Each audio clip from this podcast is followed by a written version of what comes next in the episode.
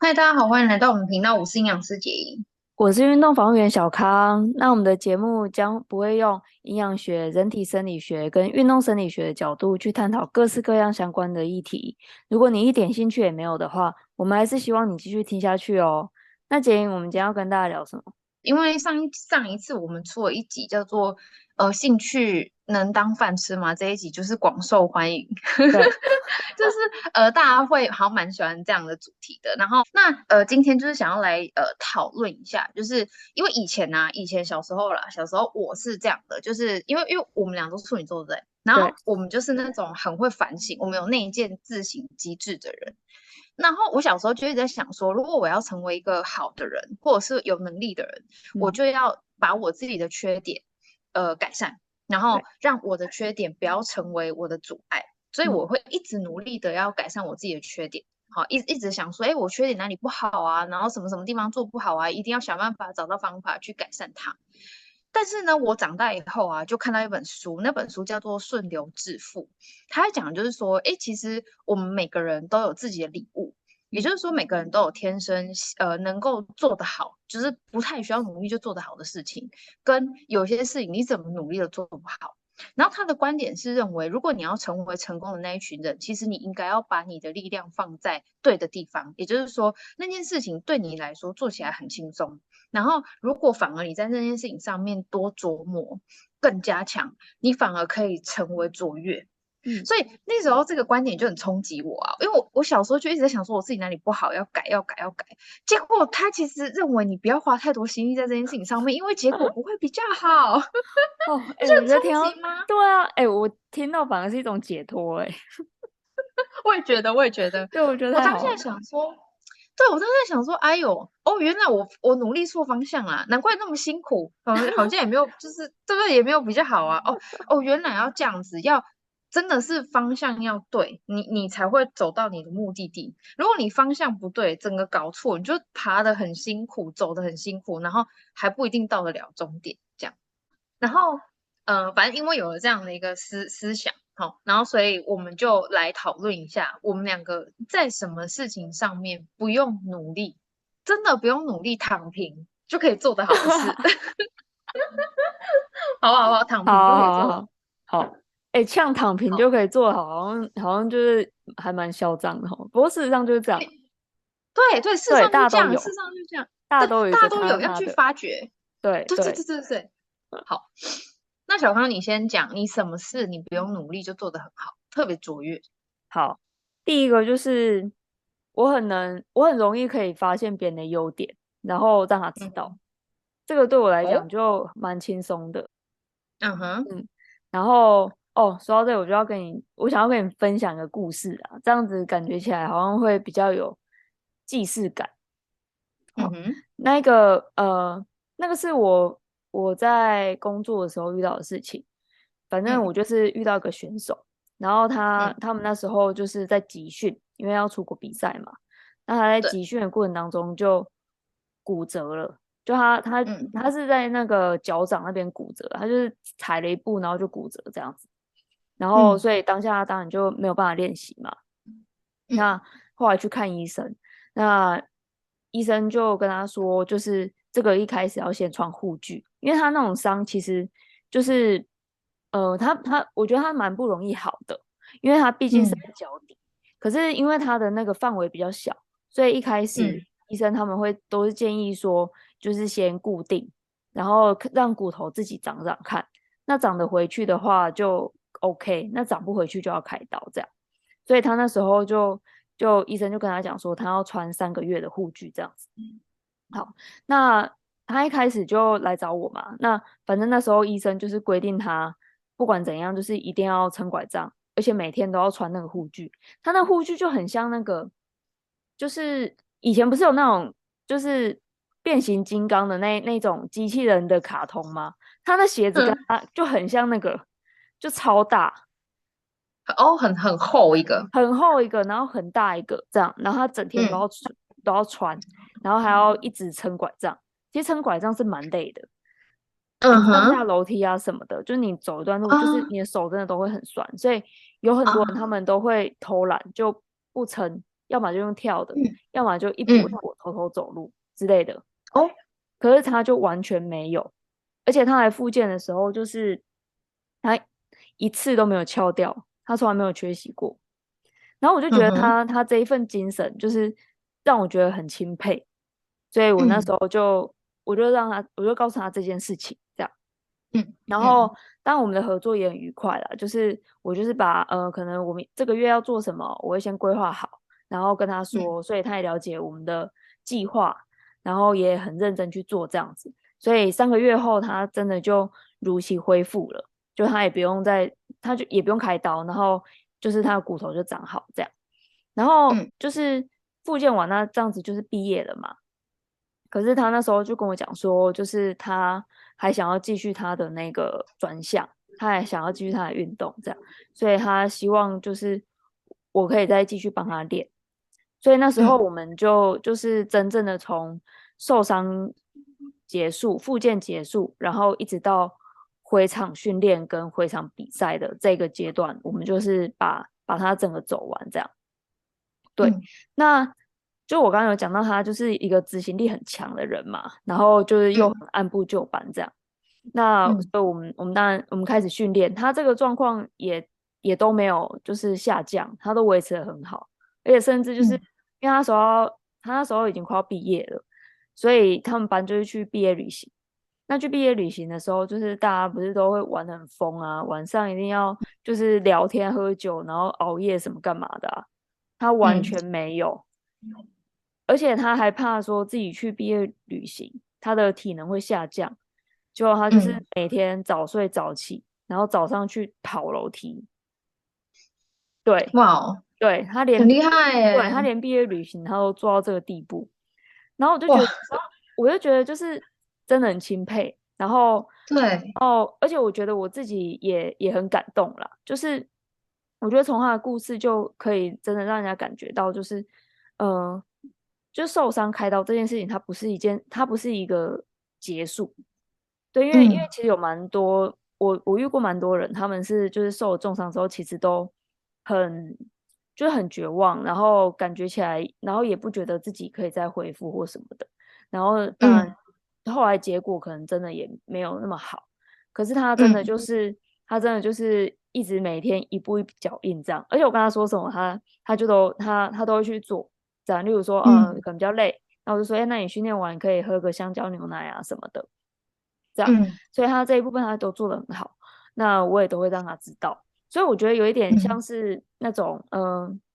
就很像活水吧，就是就是我我把我看到他他的优势告诉他，那他他就会更、嗯、更积极去发挥他这个优势，然后我觉得整个状况他就会转起来越来越、嗯、越来越好。对，那就是到最后他是去参加世界杯的，对，所以、嗯、所以其实他后来去参加的比赛是比他原来集训的那个成绩还要高。是他们项目里面成绩最高的，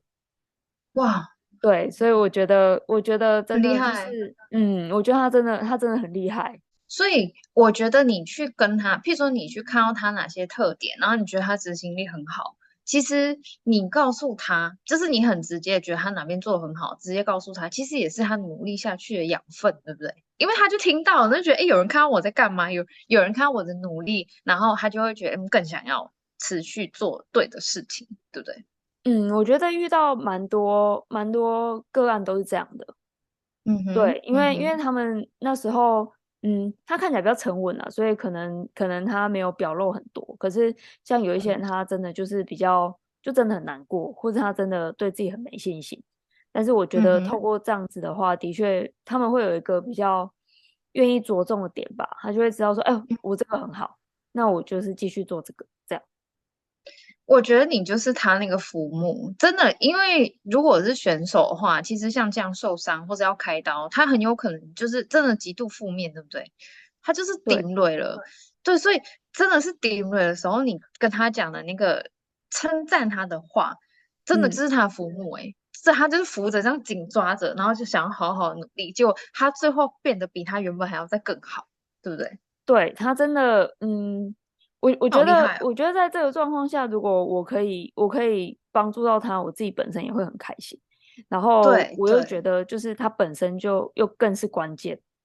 因为他、嗯、他所有的时间他都跟自己在一起，所以他完全可以决定自己要怎么做。对，所以、嗯、啊，如果他有听这一集的话，我就也超希望他听这一集，因为他真的很厉害。我到现在还是觉得他真厉害。他是很棒，他是很棒。然后你们两个的就是配对，像这样子的努力的配对，我就觉得就是一个善的循环，就是真的真的帮助彼此这样子。对，没错，我也这么觉得。那你嘞？你的第一个是什么？我的第一个就是呃，躺平就能做得好的事情，就是我真的是一个很有耐心的人。就是呃，其实人生当中就会遇到很多让人家心很累的人事物。对，但是我通常都觉得会想说，好了，算了，算了，算了，我们现在来想说怎么解决现在当下的问题。对，然后我通常是可以努力到，或是持续到，或是我的脾气都是稳的，然后会到事件的呃结束为止，就是解决那个问题为止。然后我要讲，就是以前我就是在第二个工作的时候，我在医院里面，然后因为医院的我那时候做的是团膳，团膳就是一个很累，就是哦，团膳就是在供应那个病人他们的餐点，就是有时候是，譬如说你去住院还是干嘛，不是病人都要订那个餐嘛，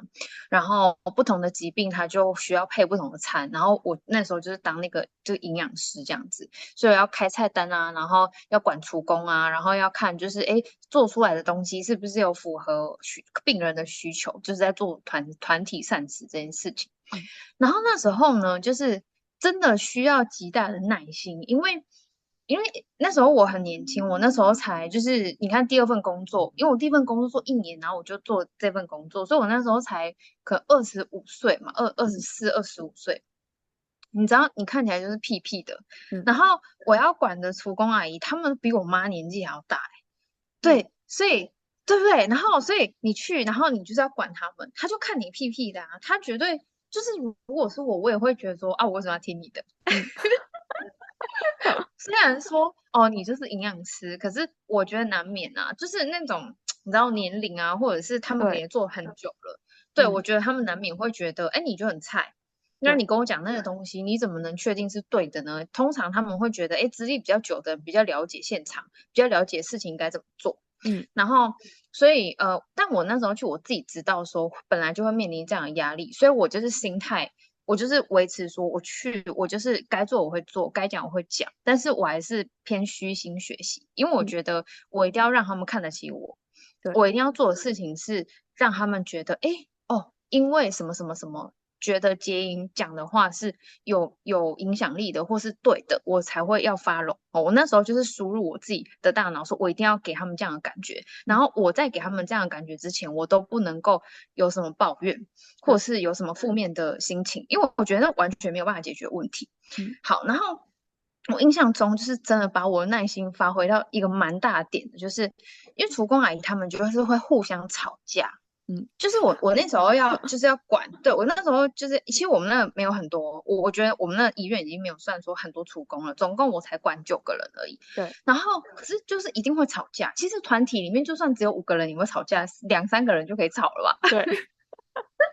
对，然后所以他们就吵架了，然后吵架吵的事情通常都很很小。比如说我平常可能看你有点不顺眼，但是如果没有压死骆驼最后一根稻草，其实还好。但他们就那时候刚好有个事件去压死那个那个稻草了，然后就摆明着 A 就是讨厌 B，所以 A 跟 B 第一个排班不能排在一起，排班是我在排的。嗯，然后第二个就是。如果他就会说，譬如说 A 讨厌 B，那 B 就会说 A 怎样怎样的时候啊，他就故意弄我怎样怎样，所以我就不爽怎样怎样啊，所以他就不想配合。那不想配合，是不是我们工作进度就会减慢？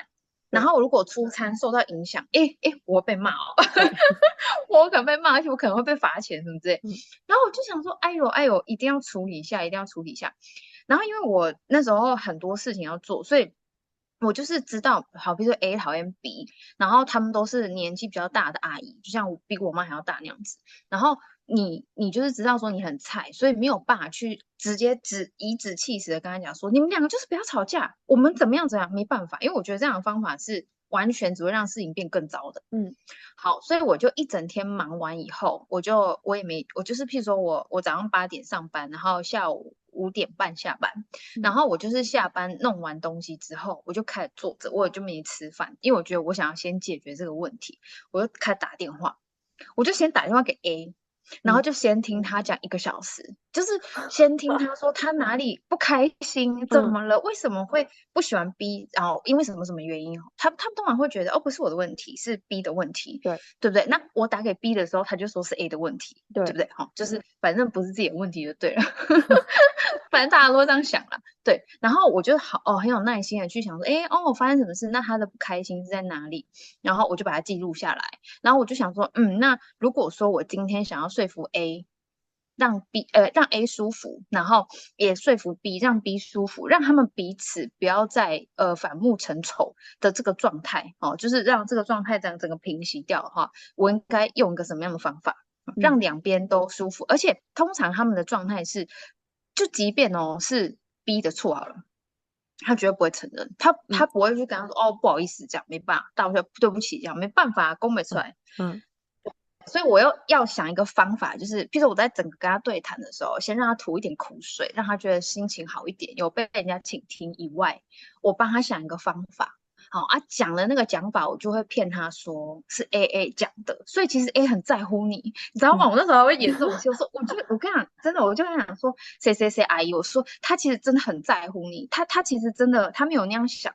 对，我就讲一个那个，然后就让他舒服、嗯、啊，然后再讲另外一个，再让。A 舒服这样，嗯，就真的哦，要花很久。这样我因为不可能一通电话，一个电话都是一个小时起跳的，但是不可能一天那一通电话他就人生得到救赎。不过柯林，我就是每天下班都打电话，嗯、就是觉得说他也被杰英关心，然后也被就是常常洗脑说，哎，其实那个 A 没有这个意思啊，那个 B 也不是这个意思啊，嗯、就一直跟他们讲，一直跟他们讲，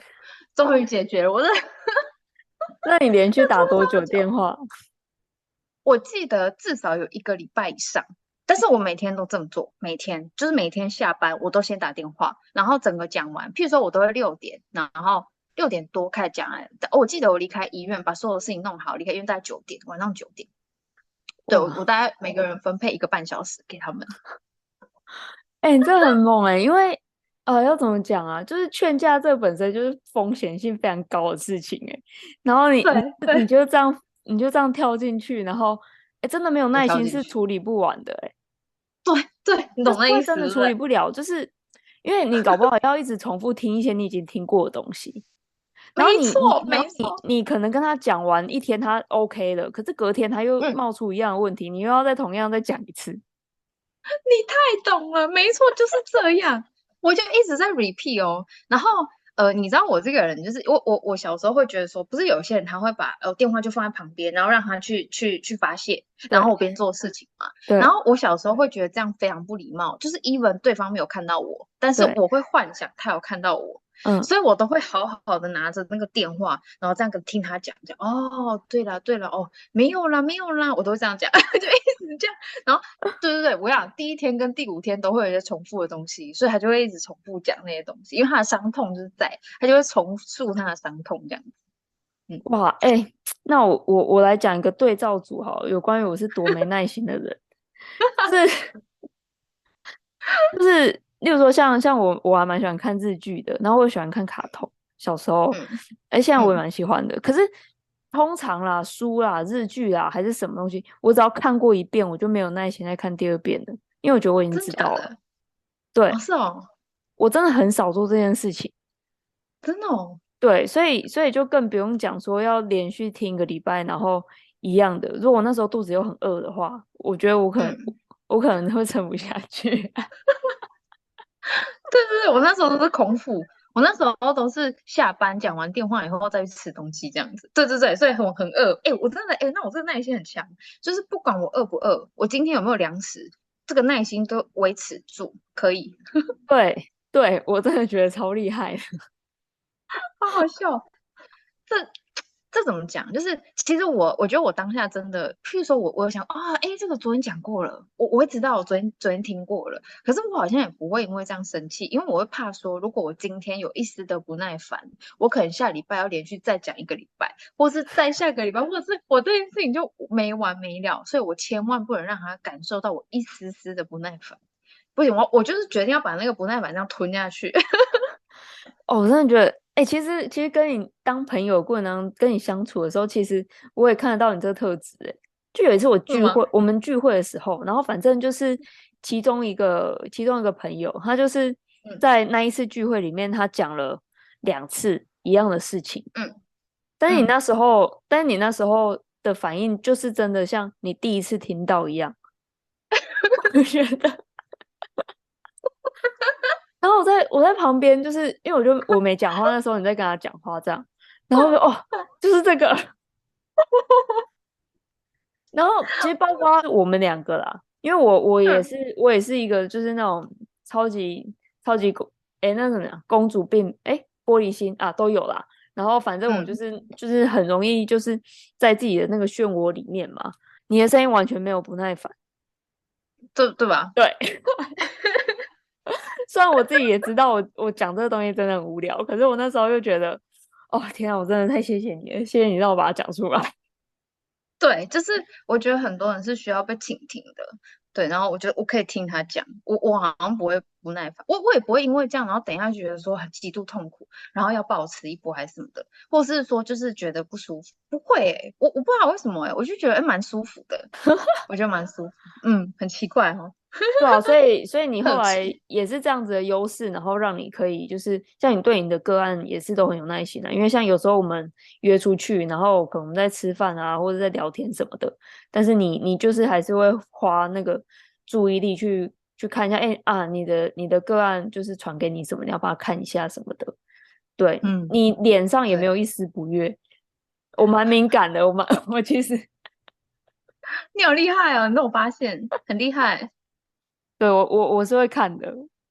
哎、欸，你刚刚完全展现了你刚刚刚刚讲的那个躺平就有的技能，就你立刻马上看到我的优点，而且马上告诉我说你有看出来，你有发现吗？你有发现吗？哎、欸，我刚刚没发现、欸，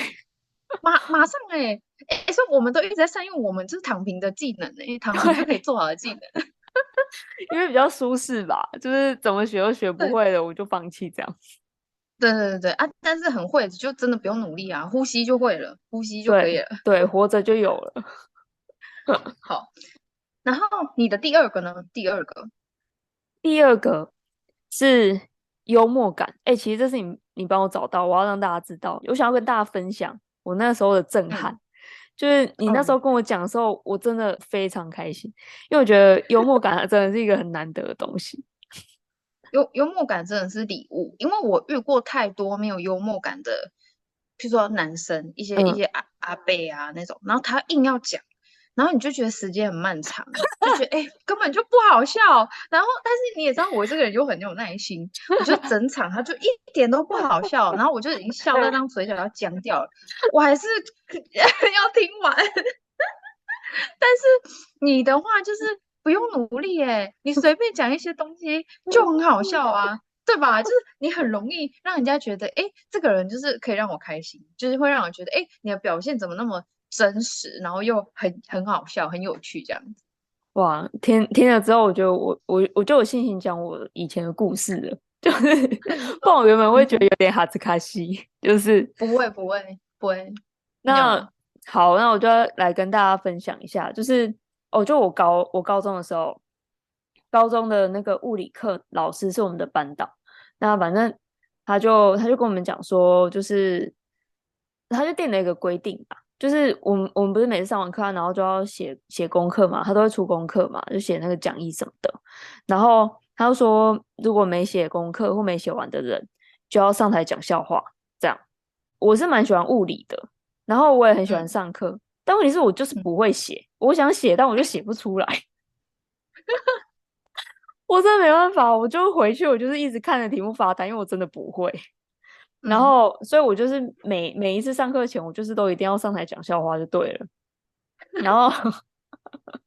然后就就到后来，就到后来，就是就是呃，我讲笑话已经变成是一个起手式了，就甚就甚至就是班，呃，老老师也会有点期待说，哎、欸，那你今天要讲什么啊，或什么之类的，这样。然后，然后在数学课的时候，就是反正我数理就很不不擅长了，然后我就，嗯、可是我也蛮喜欢数学课的。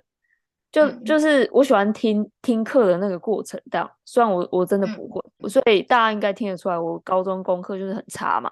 那反正我那时候就是死命要进一间就是公立的大学，这样只要是公立就好。所以我那时候就就有预备要报那个戏剧系啦，戏剧系啦。对啊，那时候就想要报戏剧系这样。然后数学老师就知道这件事情，然后他说：“哎。”啊，那这样不然这样好了，那每每次就是数学课前十分钟你就来表演，表演给大家看，啊，我们再来开始上课这样。然后反正就是到到后来，因为我后来毕业后我就也忘记这件事情了。不过老师他就某一次把我回学校，然后就遇到那个数学老师，他说：“哎呀，你就是那个表演的那一个啊。”然后印象深刻，对对。那我自己觉得，就是在这个过程当中啊，其实他也舒缓了我跟老师之间的压力了，因为我、嗯、我就是那个科目不好，对，可是、嗯、可是我觉得有经过这样子，那整个气氛就是变得比较轻松，而且就是、嗯、我我觉得也蛮幸运的，那像我们班的同学，他们人都很好，就是我我不是都没、嗯、都没办法写那物理作业吗？然后我每天早上就是会马上去、嗯、去请我隔壁的那个同学教我。他每次都超有耐心，嗯、他就是他，他就一脸就是他又来了，然后，然后每次他都教我到最后一刻，但我还是没写完，因为我真的，真的哦、我真的觉得太难了啊，对啊，可是可是那时候就就受到很多同学们的帮助，然后还有一次就是，反正那个同学他也是对我很好，他就很可爱这样，然后他，他有一天他就拿一片 CD 给我，他自己烧的这样，他说：“哎，小康，这个给你。”这是莫扎特的音乐，嗯、听说听这个音乐好像会变聪明，然后，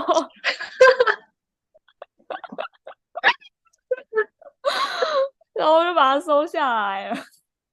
啊，你有听吗？我天啊，有效吗？你的那个物理作业有写得出来吗？怎么可能有效？我只考物理才考三分哎，白痴哦。有啊，搞不好有效啦，不然我可能。比三分再低，那那你的那个幽默感，因为也就是说，你因为这样的关系，就因为幽默关系，所以你跟老师处的很好。就算你那个科目不好，老师也不会讨厌你。然后，呃，再就是同学跟你之间的关系也变得很密切，因为就是大家会喜欢你，因为觉得就是你是一个有趣的人。但是你的幽默感是你有花什么样的心力去努力吗？譬如说，哦，我今天要讲笑话，然后我。就是讲笑话之前要做什么事，这样有吗？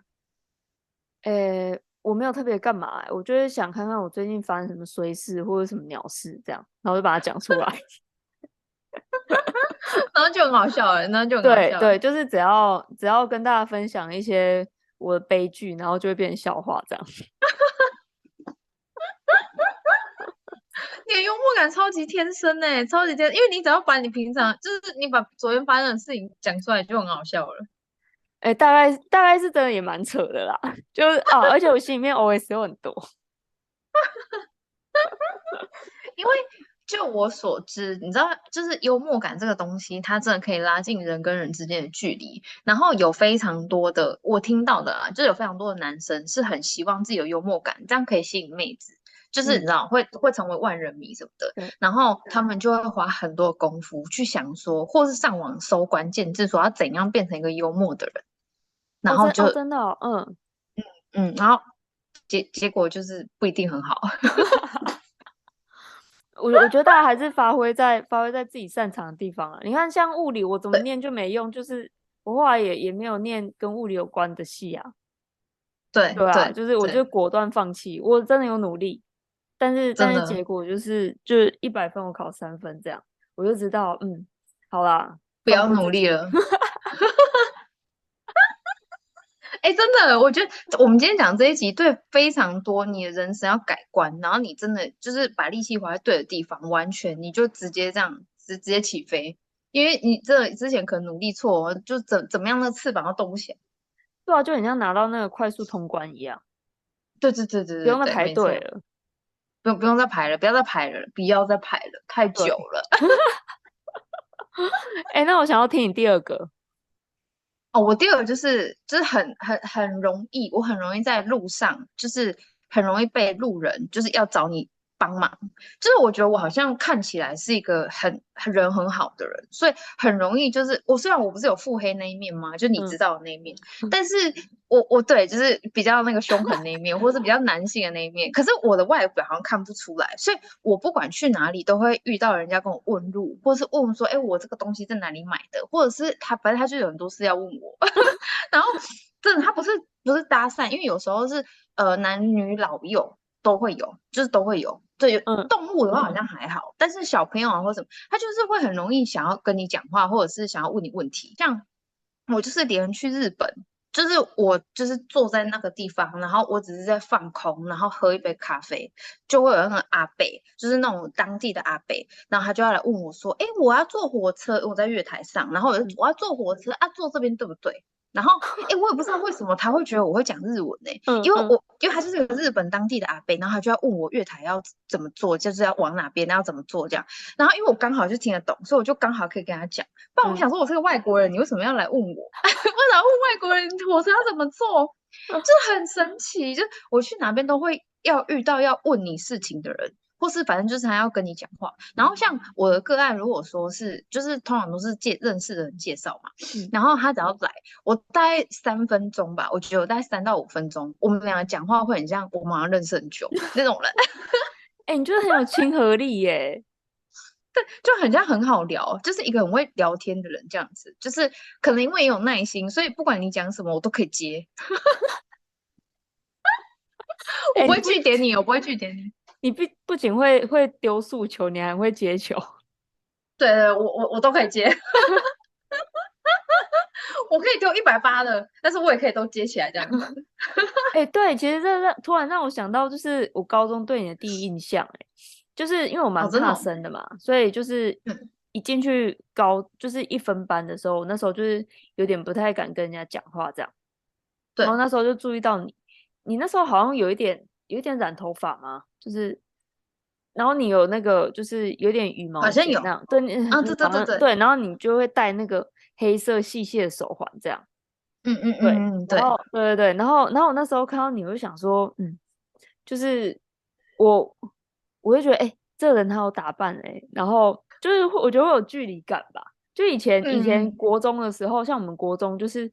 呃。都都标榜说，就是化化妆的人就是很爱玩啊什么的啊，对，就是就要越丑越好，就是国中就是所有人都告诉你说，你就是要丑，发型也是给我丑，然后什么不要打扮什么之类，我觉得这些观念真的哦，就真的我不知道怎么讲他啦，反正你那时候就是就打扮这样，然后我就我就感觉起来你比较有距离。可是有一次，我不知道是音乐课还是怎样，反正你那时候可能刚好陪我去上厕所吧。哦、嗯啊，我们两个还一起做过科展，就是一年级的时候，我们两个就因为那个科展，然后然后可能、嗯、可能就陪我上厕所还是什么之类的，就还、嗯、他好像陪我去上厕所。然后，那我那时候就觉得你真的超好聊，而且而且你就是都一直笑笑的，哦、对，就笑点低。对对对，你就是一。就笑脸低啊，你就是笑脸隐忍这样。哎、欸，不能乱笑。可是因为我之前不是跟你说，我们之前有讲过，就是我只要想到我昨天看电视看小丸子还是看什么很好笑，我在路边就可以直接笑出来。我觉得会不会因为这样，所以路上的人会觉得说我这个人就是可能就是很开心，所以你要跟我讲话。那这就是亲和力啊！我觉得亲和力就。真的难有，因为像像我我的话，哦，我是真的亲身经历，就是我小六的时候，就我小六的长跟现在差不多，嗯、就身高也差不多，嗯、体重也差不多这样。嗯、然后、嗯、我那时候就有被讲说，就是就我看起来很凶。是哦，对。然后我我那时候就想说，啊，就是我我还有点讶异，因为我想说我也没对什么人发脾气或什么的。嗯、然后就是为什么为什么会有这样子，我也不知道我到底是凶在哪里。可是我越长大之后，就是也、oh. 也，也后续有几个人也跟我讲说，我看起来是凶的。是哦，对。啊，我就善用这个脸，所以我凶起来好像真的看起来蛮凶的。哦，所以你你不用努力，就是说看起来比较严厉。所以如果他们不敢乱做事情，因为很有可能会被你被你骂还是什么之类。啊，我好像就是很有亲和力啊。嗯，对，就是可能也有一些好处啦。就是如果你要融入团体还是什么的，就是会比较方便，或者是。比较人家敢跟你讲话，所以你会比较不会说 比较难融入群体，或者是去交到朋友这样。我觉得有这样的就是自然的好处这样。对，没错，那时候就很快交到朋友了。嗯，对。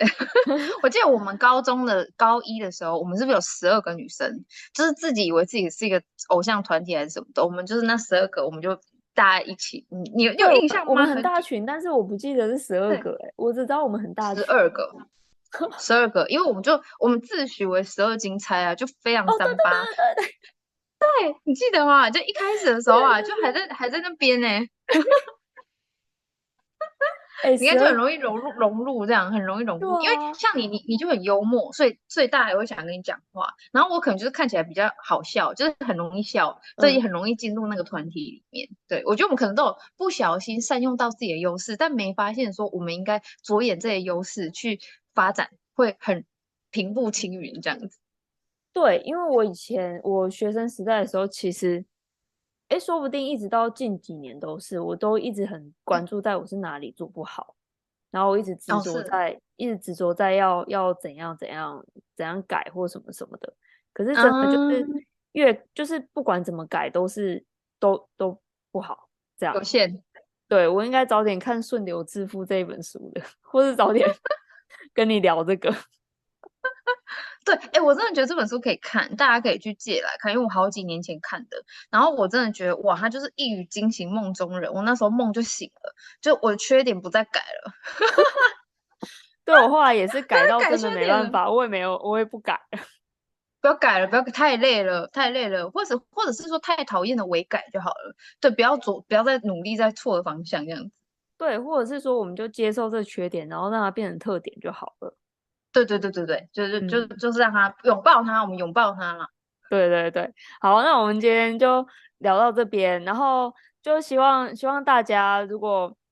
有什么回馈的话，也都可以在下面留言给我们，然后请记得就是订阅我们这样子。好，那我们今天就先这样子啦，拜拜，